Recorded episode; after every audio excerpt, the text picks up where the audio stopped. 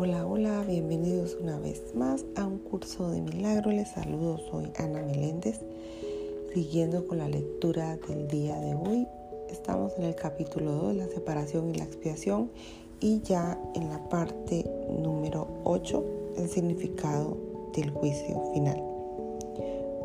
Una de las maneras en que puedes corregir la confusión entre la magia y los milagros es recordando que tú no te creases a ti mismo. Tiendes a olvidarte de esto cuando te vuelves egocéntrico, lo cual te coloca en una posición en la que es prácticamente inevitable creer en la magia. La voluntad de crear te fue dada por tu creador, quien estaba expresando esa misma voluntad en su creación puesto que la, capacidad de crear reside en la mente, todo lo que creas es necesariamente una cuestión de voluntad. De ello se desprende también que lo que haces por tu cuenta es realmente para ti, es real para ti, mas no lo es en la mente de Dios. Esta distinción básica conduce directamente al verdadero significado del juicio final. El juicio final es una de las ideas más atemorizantes de tu sistema de pensamiento. Eso se debe a que no entiendes lo que es.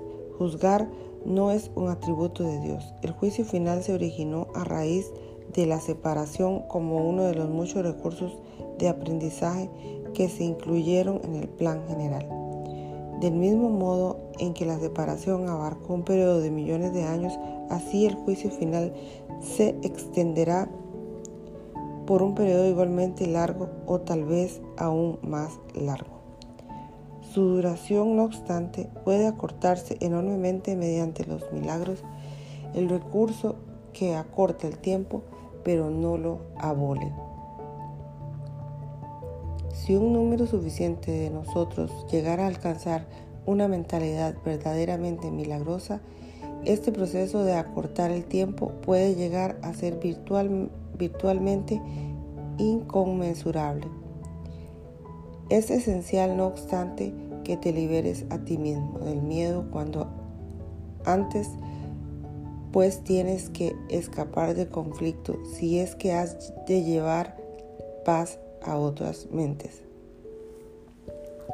Por lo general se considera al juicio final como un proceso que Dios emprendió pero en realidad son mis hermanos quienes lo emprenderán con mi ayuda. El juicio final es la última curación en vez de un reparto de castigos. Por, muchos, por mucho que pienses que los castigos son merecidos, el castigo es un concepto completamente opuesto a la mentalidad recta. Y el objetivo del juicio final es restituirte tu mentalidad recta. Se podría decir que el juicio final es un proceso de correcta evaluación. Significa simplemente que todos llegarán por fin a entender qué es lo que tiene valor y qué es lo que no lo tiene. Después de que esto ocurra, la capacidad para elegir podría ser dirigida racionalmente, pero hasta que no se haga esa distinción, las oscilaciones entre la voluntad libre y la aprisionada no podrán sino continuar. El primer paso hacia la libertad comprende, separar lo falso de lo verdadero. Esto es un proceso de separación en el sentido constructivo de la palabra y refleja el verdadero significado del Apocalipsis. Al final, cada cual contemplará sus propias creaciones y elegirá conservar solo lo bueno tal como Dios mismo contempló lo que había creado y vio que era bueno. A partir de allí, a partir de ahí, la mente podrá comenzar a contemplar sus propias creaciones con amor por razón del mérito que tienen. Al mismo tiempo, repudiará inevitablemente sus creaciones falsas que, en ausencia de la creencia que las originó, dejará de existir. El término juicio final asusta no solo porque ha sido proyectado sobre Dios, sino también por la asociación de la palabra final con la muerte.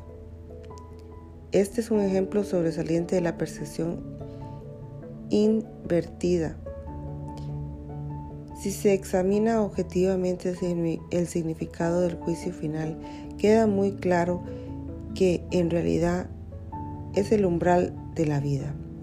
Nadie que viva atemorizado puede estar realmente vivo. No te puedes someter a ti mismo a tu propio juicio final porque tú no te creaste a ti mismo. Puedes, no obstante, aplicarlo significativamente y en cualquier momento a todo lo que has fabricado y retener en la memoria solo lo creativo y lo bueno. Eso es lo que tu mentalidad recta no puede sino dictar. El único propósito del tiempo es darte tiempo para alcanzar ese juicio, el cual no es otra cosa que el juicio perfecto con respecto a tus propias creaciones perfectas. Cuando todo lo que retengas en la memoria sea digno de amor, no habrá ninguna razón para que sigas teniendo miedo. Ese es tu papel en la expiación. Hasta aquí la lectura del día de hoy. Bendiciones a todos. Gracias, gracias por estar conectados siempre en este gran curso de milagros. Hasta el próximo capítulo. Y aquí terminamos ya y finalizamos totalmente el capítulo 2, que fue la separación y la expiación.